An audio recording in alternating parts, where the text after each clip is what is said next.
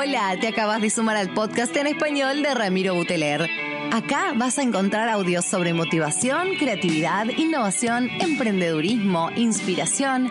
Vamos a reflexionar, vamos a pensar, fundamentalmente generando sonrisas. Bienvenidos. Hola gente querida, ¿cómo les va? Nuevo episodio de la semana en este Generando Sonrisas podcast en español. Agradecimiento, como siempre, al comenzar por tantas devoluciones semana tras semana con los invitados y con la gente que se va sumando a este crecimiento personal, profesional, espiritual. Em, hoy traemos una, una, una, perlita, le digo yo. Eh, ya les vamos a ir contando durante el episodio cómo llega. Eh, él ahora está en Francia, yo estoy acá en Córdoba, Argentina, estamos a, distinto, cruzando el charco y a diferente carga, carga horaria. Pero la idea es que se presente él y que te cuente y te aseguro que va a ser un episodio que te va a encantar. Salomón Selam, bienvenido a estos podcasts en español, amigo. Hola, hola a todos. ¿Cómo estás? Salo, la, Salomón, la primera pregunta cortita es, si tuvieras que describirte y presentarte hoy, año 2023, ¿quién es Salomón Selam? Hay dos versiones, una versión corta y la larga. Las Creo que, que quieras. te gustaría más la corta. No, no, yo quiero. La, la larga No, la no. desarrollando, pero la, la- No, cortita. No, soy médico de oficio hace este año 40 años de médico, este año. Y trabajé, empecé con eh, homeopatía y acupuntura y Bien. medicinas alternativas durante más o menos 15 años, pero poco a poco he visto, hablando, charlando con los pacientes, que había algo más, algo más que el síntoma, algo más que el discurso, etcétera, etcétera. Y empecé a estudiar la psicosomática en el hospital de Montpellier, en el sur de Francia. Y cinco años después he decidido de trabajar únicamente con este ámbito, es decir, la psicosomática. Y para resumen, es las influencias de, las, de la mente sobre el cuerpo, sobre las células. Y empecé desde años eh, 96, 7 a trabajar como psicoterapeuta, como una, con una formación de psicoanálisis. Y, y ahora he escrito un primer libro, un éxito total, y ahora he escrito 36 libros en eh, casi 20 años, 22 años. Y, y tengo no sé cuántos libros en marcha ahora. Entonces, ahora mi especialidad es la psicosomática, es decir, la gente viene con un síntoma, cualquier síntoma, un síntoma orgánico como una enfermedad, un, un malestar, algo más psicológico, algo más conductual, algo más psíquico, no, desorden amorosos, por ejemplo, depresión, etcétera. Cualquier síntoma. Y mi papel es de encontrar, proponer a la, a la gente, al paciente, una nueva lectura con este enfoque de la psicosomática clínica. Impecable. Salomón, eh, nombraste desorden amoroso o alguna cuestión de- del físico. La persona que puede venir con una cuestión tipo eh, problemas con sus padres, con problemas con el dinero, problemas con, con relacionarse con las otras personas, con, con la vergüenza, con, con, con cualquiera de estas cuestiones. También, cuando hablamos de la, de la psicosomática, Cu- cu- Cuando digo un síntoma, es cualquier síntoma. Porque el síntoma es la corona de la historia de la persona. Entonces, un malestar, un cuestionamiento espiritual, por ejemplo, mi camino, no sé, no estoy, no, sé, no estoy bien aquí, no sé qué, ta, ta, ta. Cualquier síntoma podemos eh, decir algo. bien. ¿Qué, qué, la primera pregunta que te quiero hacer sobre esto es al Salomón médico que empezó a indagar sobre estas cuestiones. ¿Fue curiosidad desde adentro o fue, o, lo que fuera, empezaste a prestar atención a lo que los pacientes traían. ¿Qué te llevó a, moverte del camino convencional? El inicio es prestar atención a, los, al discurso de los pacientes. Es decir, puedes, eh, como un médico normal, entre comillas, en Francia es 10 minutos la consulta. Únicamente ver el signo, abre la boca, ta, ta, ta, antibióticos o no sé qué, ta, ta, ta. Yo en la homeopatía es 45 minutos de consulta, desde siempre. Entonces tenemos tiempo para intercambiar. Y he visto que a veces la clave de la enfermedad no es el virus o el microbio o la bacteria, no, no, no, quizás es el terreno interno, eh, el terreno um, psíquico. Y finalmente, poco a poco, he visto que este terreno psíquico tiene una importancia demasiado fuerte y después empecé a averiguar en este, esta dirección y empecé uh, con la psicosomática al hospital de Montpellier durante tres años y dos años más, trabajando únicamente con el aspecto psíquico. Wow. Para ayudar a la gente. Es decir, encontrar, si es posible, la o las fuentes escondidas de tu problema de hoy. Cualquier síntoma. Salomón, la gente en, ese entonces, hablo de los años 90 o principios del 2000 a, la época, ¿le generaba resistencia esta, esta otra mirada complementaria o mayor? O, se te dio el camino de una manera fluida? No, para mí era muy fluido, pero para la gente es una locura. Imagínate, imagínate eh, pensar que este asma de hoy tiene un lazo con el bisabuelo que murió durante la Primera Guerra Mundial, que estaba asfixiado.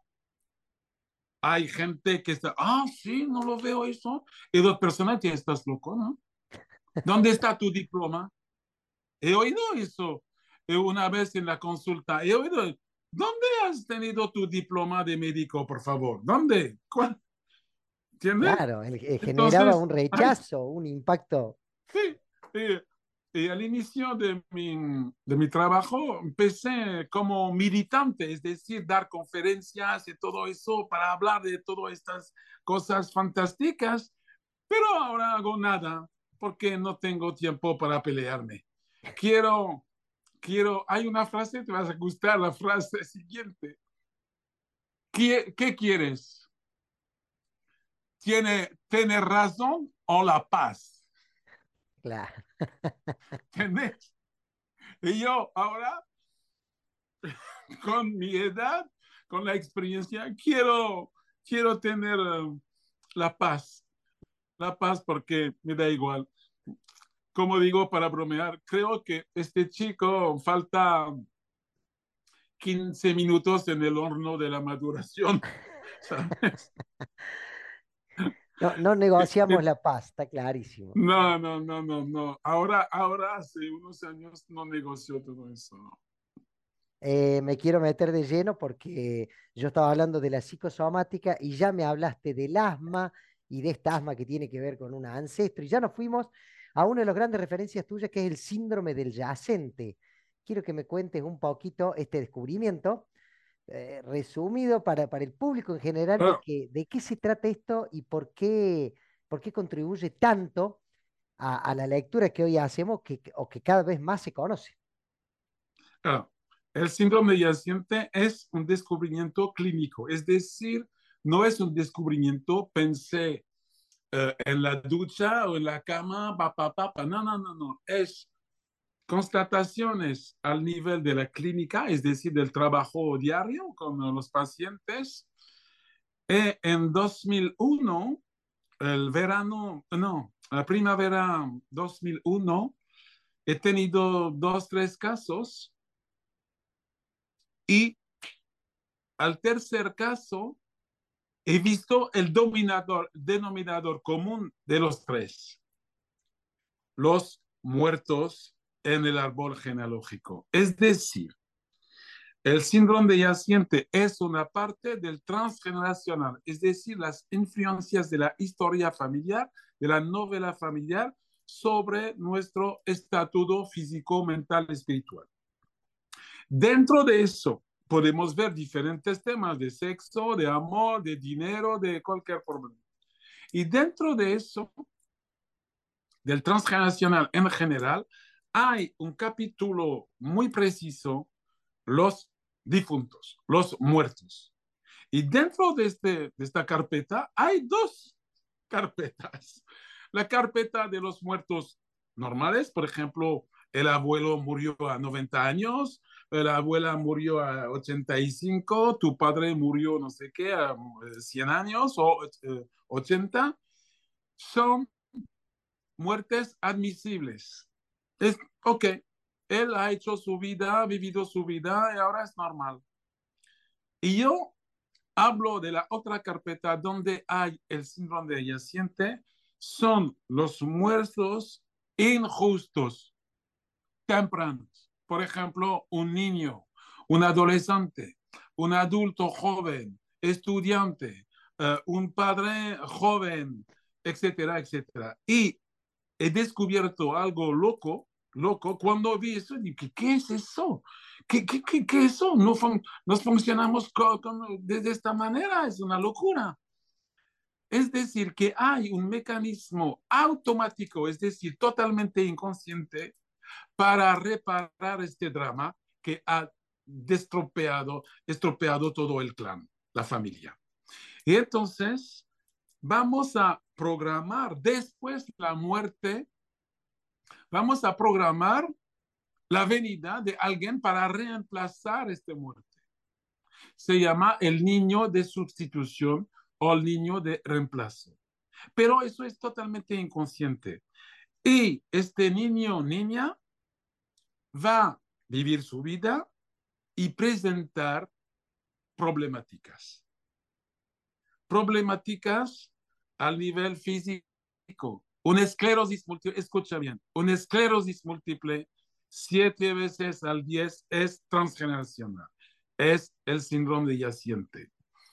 Una depresión, la, la mayor parte de las depresiones es el síndrome de yaciente, etcétera, etcétera. Y finalmente, cuando empecé a trabajar eso, he visto que somos casi todos yacientes. Pero para unas personas el síndrome de yaciente va a tocarlo, tocarlas con un porcentaje muy, muy alto y va a interferir con tu vida.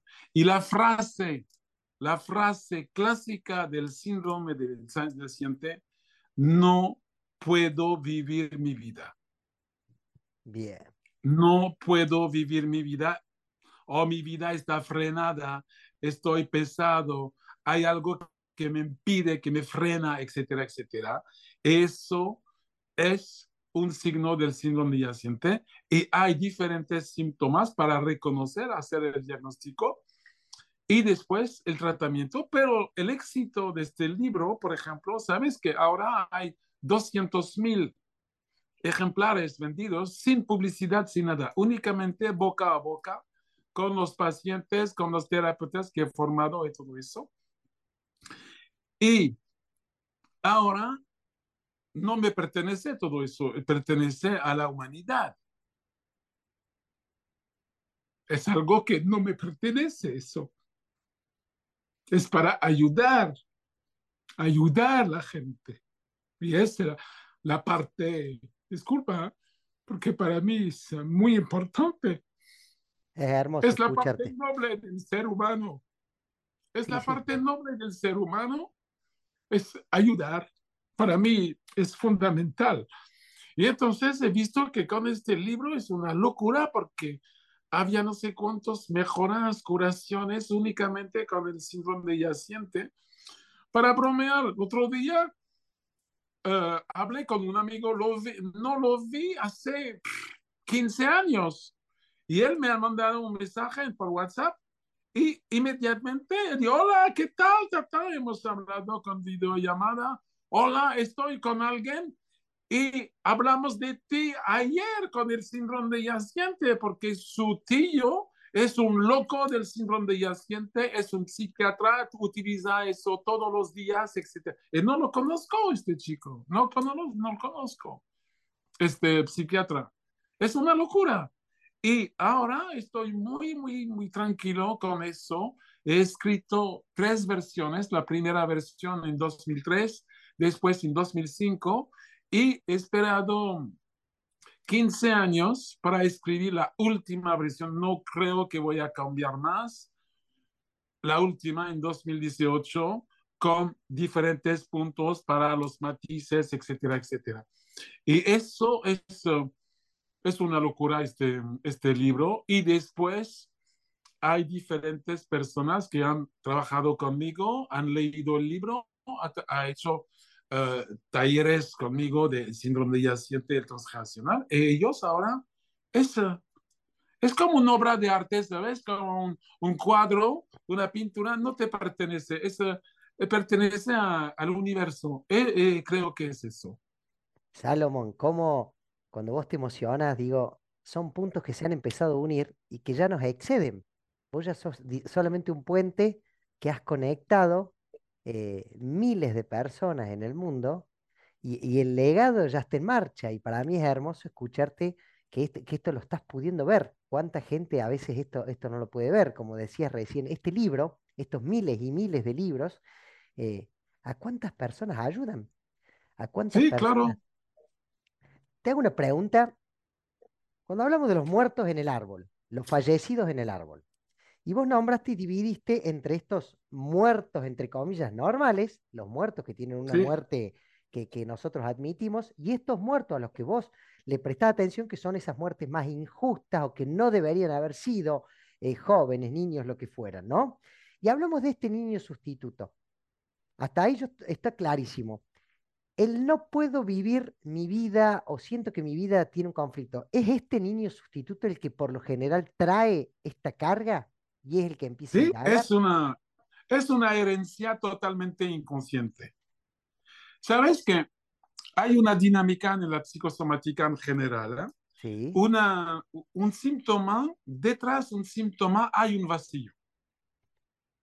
sí, Hay un vacío. Y este vacío, sabes que no podemos vivir con este vacío. Es imposible. Es imposible.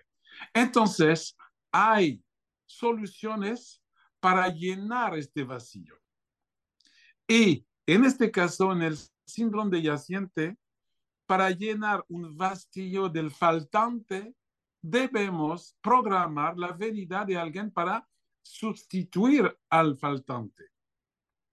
Es la filosofía general. Y hay dos tipos de yacientes.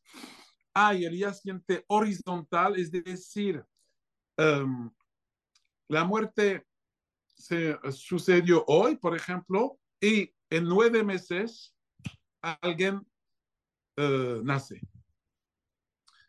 Eso se llama el niño de sustitución. Ejemplo, Dalí, Salvador Dalí, Vincent Van Gogh y no sé cuántas uh, personas uh, famosas. Son niños de sustitución, porque el muerto era justo antes. Y a veces esperamos una generación, dos, tres, cuatro generaciones para reemplazarlo. Ese se llama el yaciente vertical porque pasamos a través de diferentes uh, generaciones. perfecto. Y cada vez, y cada vez es, has dicho eso, tú has dicho, es una muerte inadmisible, incomprensible, no admitida. Por ejemplo, y por eso hablo de muerte injustificable. A la vista de la madre que ha perdido su hijo es injustificable. Hay un vacío. ¿Y cómo podemos llenar este vacío? Con alguien para reemplazarlo. Pero esta persona de hoy, él tiene una vida con una lucha interna entre el deber de reemplazar el difunto y vivir su vida. Y hay una lucha interna entre los dos mensajes, vivir mi vida, deber, el placer de vivir y deber de reemplazar. Y llegamos a el doble vínculo clásico en la psicosomática, deber, placer. Y es imposible. Y a menudo el deber va a ganar la batalla y la llegada de un síntoma. Salomón, la persona que, que está escuchándonos, que le llama muchísimo la atención este tema, la cantidad de gente en el mundo que está em, comenzándonos, uno, uno le llama el camino del despertar. ¿La persona se sana automáticamente? Alors, hay algo muy bonito con el síndrome de yaciente. ¿Sabes por qué? ¿Por qué? El drama sucedió antes mi concepción. Entonces, no me pertenece este drama. ¿Está claro? Clarísimo. Entonces, la gente es uh, uh, como un palanque, ¿sabes? Algo muy fuerte para hacer el salto cuántico, para salir de, de la fidelidad. ¿Por qué no me pertenece? El síndrome de yaciente tiene que ver con los muertos antes mi concepción, justo antes el niño de sustitución yaciente horizontal, Salvador Dalí, Vincent Van Gogh, por ejemplo, o después de dos, tres, cuatro generaciones es el yaciente vertical. Pero cada vez es antes mi, con, mi concepción. Si has conocido el difunto, no es un yaciente, se llama un duelo, punto, pelota. Muy bueno. O sea que eh, mi, mi, pregunta, eh, la persona que pasa por estos procesos o que hemos pasado por esto y nos hemos dado cuenta y hemos trascendido, eh, empezamos a despertar, Salomón, hablando espiritualmente, hay como un despertar espiritual en, en la persona luego de este tipo de, de, de situaciones. Alors, todo depende de tu definición de la espiritualidad. Para mí, la espiritualidad es todo que está en el espíritu se llama espiritual. espiritual. Y podemos hablar de un desarrollo espiritual, porque voy a cambiar el chip de mi funcionamiento al nivel uh, general. Y para mí es una evolución espiritual, porque yo veo toda mi vida con otra uh, vista, con otra mirada. Y entonces estoy más um, lejos del drama familiar y puedo aliviarme para uh, vivir con mis fundamentos y no con las fidelidades. Y vivir con tus fundamentos para mí es el inicio de la espiritualidad. Clarísimo. Eh, espiritualidad y conciencia desde la mirada de Salomón, ¿me contás? ¿Cuál es tu mirada? ¿Cuál es la diferencia conceptualmente? Ah, para, mí, la, eh, para mí, el más importante es la conciencia. Ajá. Es la conciencia. Si tengo conciencia que estoy re, um, reemplazando uh, un muerto, por ejemplo, o varios muertos, puedo tomar distancia. Y gracias a la conciencia no es gracias a mi espiritualidad uh, general, en común. Por ejemplo, una meditación sobre el bienestar no va a curarte una esclerosis múltiple. Pero trabajando, por ejemplo, con el síndrome de yaciente, vamos a llevar la conciencia de este tema y con una resonancia interna, no es únicamente teórico, porque la gente lo, lo, lo siente, lo siente dentro, al nivel del plexus cardíaco, el plexus solar, eh, algo muy, muy fuerte, con una emoción, etcétera, etcétera. Y eso se llama la conciencia de mi historia. Y después voy a tomar distancia para recuperar mis fundamentos de vida y dentro de los fundamentos hay mi camino espiritual. Como, como con, la definición habitual. Es decir, debo aliviarme de mis lazos transgeneracionales para volar, para ir al cielo. Porque a veces las fidelidades a la historia familiar son cuerdas de, de hierro, no es cuerdas de hilo, de no sé qué, tejido, ¿eh? Hierro, entonces no puedes, no puedes uh, ir a, al cielo. Me nombraste, me nombraste el cielo, así que quiero que sigas. ¿Qué, de, de, qué hablas cuando hablas de cielo? Ah, no, no, disculpa, no, no, tengo experiencia. no, tengo, no tengo experiencias. Tengo el conocimiento de todos, es decir, uh, uh, ¿cómo decir? La reencarnación, no sé qué, etcétera, etcétera. Todo eso es una dinámica, pom, pom, pom Voy a contarte algo muy bonito. ¿Sabes? Es el eh, Papa Juan, uh, Juan, pa Juan Paulo. Uh, hablaba con uh, Stephen Hawkins. ¿Conoces Stephen Hawkins? Sí. Era especialista del Big Bang y todo eso. Y al final, el Papa dice, ah, tenemos un acuerdo. Todo que es después el Big Bang es para ti y antes es para mí. claro, ya. cuentas claras, se acomodaron. Entonces, yo estoy más de Stephen Hawkins porque trabajó con la realidad, trabajó con las enfermedades, con, trabajó con el sufrimiento, no trabajó con gente que viene en un fin de semana para hacer una meditación sobre el bienestar de la tierra y no sé qué. Eso no es mi, no, no es mi, mi, papel. Mi papel uh, es ayudar a la gente en la realidad, en la realidad de la enfermedad, del síntoma. El Salomón de hoy, el que va a viajar en, en breve a Argentina a dictar algunos unos cursos, unos seminarios, y vos decís, ayudar a la gente de hoy. ¿Para quién está apuntado aquí? ¿Con quién conversas hoy? ¿Con profesionales? ¿Con público en general? No, hay de, todo. Por ejemplo, hay un taller uh, terapéutico, uh, es un taller abierto de cuatro días en la Sierra de Córdoba. Uh, y vamos, vienes con tu enfermedad, con tu pregunta interior, con tus síntomas, se llama el motivo de consulta.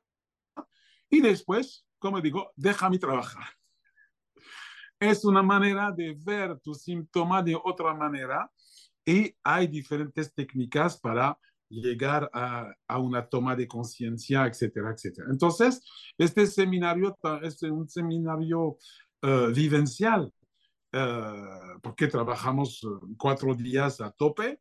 Después hay dos días, se llama abierto puertas, y tú vienes con tu motivo de consulta, pero eso es una consulta más uh, adelante un grupo de 10, 15 personas. Uh -huh. Es una terapia de grupo, pero únicamente de un día o dos días. Y después hay un taller específico de la formación del magister de la psicosomática clínica y vamos a ver, vamos a uh, aprender le, el aparato osteoarticular, la reumatología, según, según la mirada de la psicosomática clínica, es decir, que es una fractura, que es un cáncer de los huesos, que es una artrosis, que es osteoporosis, etcétera, etcétera. Y sobre todo vamos a ver la significación psicosomática de cada hueso, porque en la psicosomática cada, perdón, cada hueso tiene una significación muy, muy precisa. Lo que debe... Eso es... Uh, en Zoom o presencial en uh, Córdoba. Perfecto, o sea que nosotros vamos a dejar en, en, redes y te van a escribir y van a contactar al equipo, pero creo que va a haber mucha gente interesada. Eh, Salomón, ahora sí, preguntándote en, en pos de lo que viene pasando a nivel humanidad con tantos cambios, con años tan intensos, ¿qué mirada tenés desde tu experiencia en el 2012 y todos los cambios que hubo, en el 2020 con esa pandemia, en, esto de que la sobreinformación, porque yo digo, el Salomón que escribió el libro allá a principios del 2000, hoy la viralización del libro con, las redes, con internet, con verte en una pantalla, con la gente que hoy nos está escuchando y va viajando en el auto y, le comparte este link y, la información está, está al alcance. Em, ¿Qué mirada tenés de la humanidad? ¿Hacia dónde estamos yendo? Así como si fuera una charla de amigos con una copa de vino, quiero. Ah, voy a decirte, voy a decirte exactamente que estoy pensando hace unos años. Es algo positivo y negativo. Bien. ¿Por qué? Para mí el ser humano está en peligro. Psíquicamente, el ser humano está en peligro. ¿Por qué te digo eso? Porque las consecuencias de actuar únicamente con la conciencia, vamos a llegar a los extremos. He visto en Argentina, por ejemplo, hay la extrema derecha que está muy alta, es nuevo. En Francia también. ¿Has visto en Estados Unidos? ¿Has visto eh, en, eh, antes en Brasil? ¿Has visto en Europa, etcétera? Entonces, para mí es una consecuencia muy sencilla. Tenemos nuestra conciencia para vivir. Por ejemplo, estamos aquí charlando, estoy consciente que está nueve y media, uh, lunes uh, no sé qué, martes es lunes, sí, perdón, uh, lunes 11, 11 de, de septiembre, el, fecha, el ¿no? aniversario de, de, de, Estados Unidos. Uh, y la mayoría de la gente pueden averiguar el mundo y ver el mundo con su conciencia. Pero nuestra conciencia representa únicamente 10, 15%, si quieres regatear un poquito, de nuestra uh, actividad psíquica. Es decir, detrás de nuestros actos, detrás de nuestras ideas, detrás de nuestro pensamiento, detrás de, de no, nos, no, nos elecciones, uh, por ejemplo, mi trabajo, mi oficio, mis vacaciones, mi mujer, mi esposo, etcétera, etcétera, etcétera.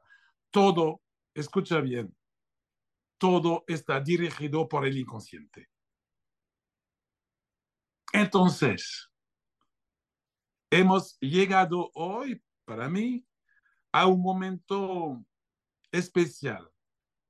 La gente con las redes, por ejemplo, la falta de, de tiempo para reflexionar, para pensar.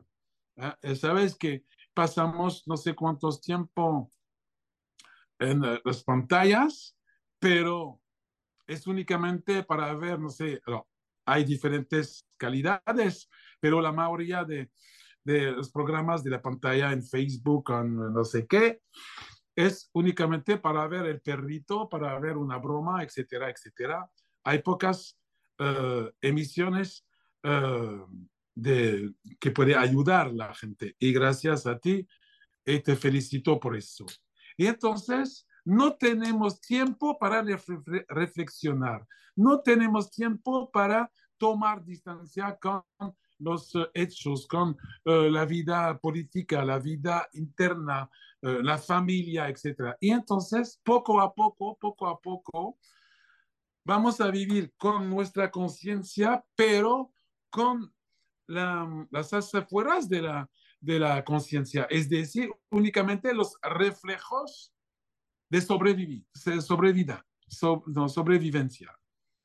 Y entonces hay diferentes uh, posibilidades y la consecuencia para mí, porque me gusta mucho la política y la, la psicosomática, hay una locura al nivel del, de la gente hay extremos. Mira qué pasó con uh, Putin, qué pasó con India, qué pasó con uh, uh, Corea del Norte, no sé qué. En todo el mundo si ves eso. Y para mí es una carencia de desarrollo personal. Y creo que estamos de acuerdo si podemos difundir más esta idea de para estar bien en esta tierra es sentirse bien en su historia, el primero, y después dar tiempo a los demás. Pero cuando estás en tus um, defensas, porque no tienes conciencia de qué hay detrás de tu, tu, tus pensamientos, no puedes avanzar. Y poco a poco, poco a poco vamos a, a ir una punta del camino, ¿sabes? La punta del camino y detrás de la punta es una explosión. No quiero ser pesimista porque estoy muy, muy, muy optimista.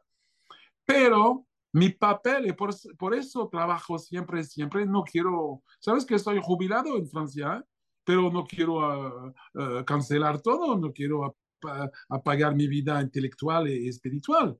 Y entonces mi papel, como el tuyo a tu nivel, como la psicóloga a su nivel, etcétera, es difundir estas ideas y sobre todo para ayudar a la gente a sentirse más bien uh, en su mente, en su historia y después tienes menos estrés interior inconscientes y después puedes ir a tomar una cerveza a Güemes, cerveza artesanal a Güemes.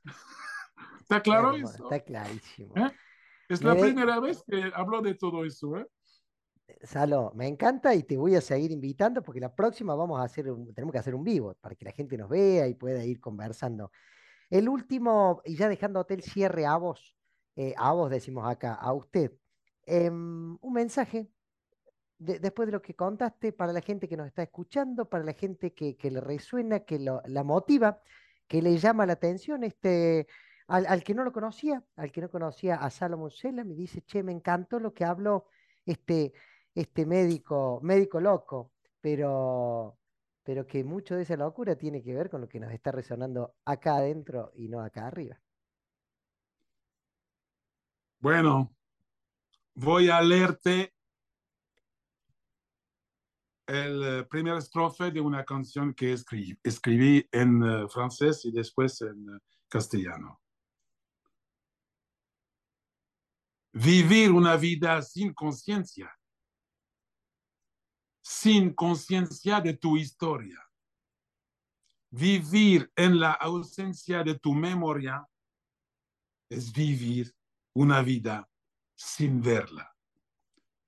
Vivir una vida sin el saber, sin sentir las esencias de las luces, de las diferencias que en silencio guardamos escondidas. Vivir una vida para llenar las copas vacías con todas las lágrimas que jamás se han podido secar en nuestras almas. Vivir una vida con más conciencia, más conciencia de tu historia. Vivir una vida sin dejar que la memoria, sin saberlo, te desvía de tu esencia. Muchas gracias. Salomón, querido, te agradezco muchísimo el tiempo, la predisposición, la apertura, el amor, el conocimiento que compartiste en estos 40 minutos que estuvimos conversando. Muchas gracias.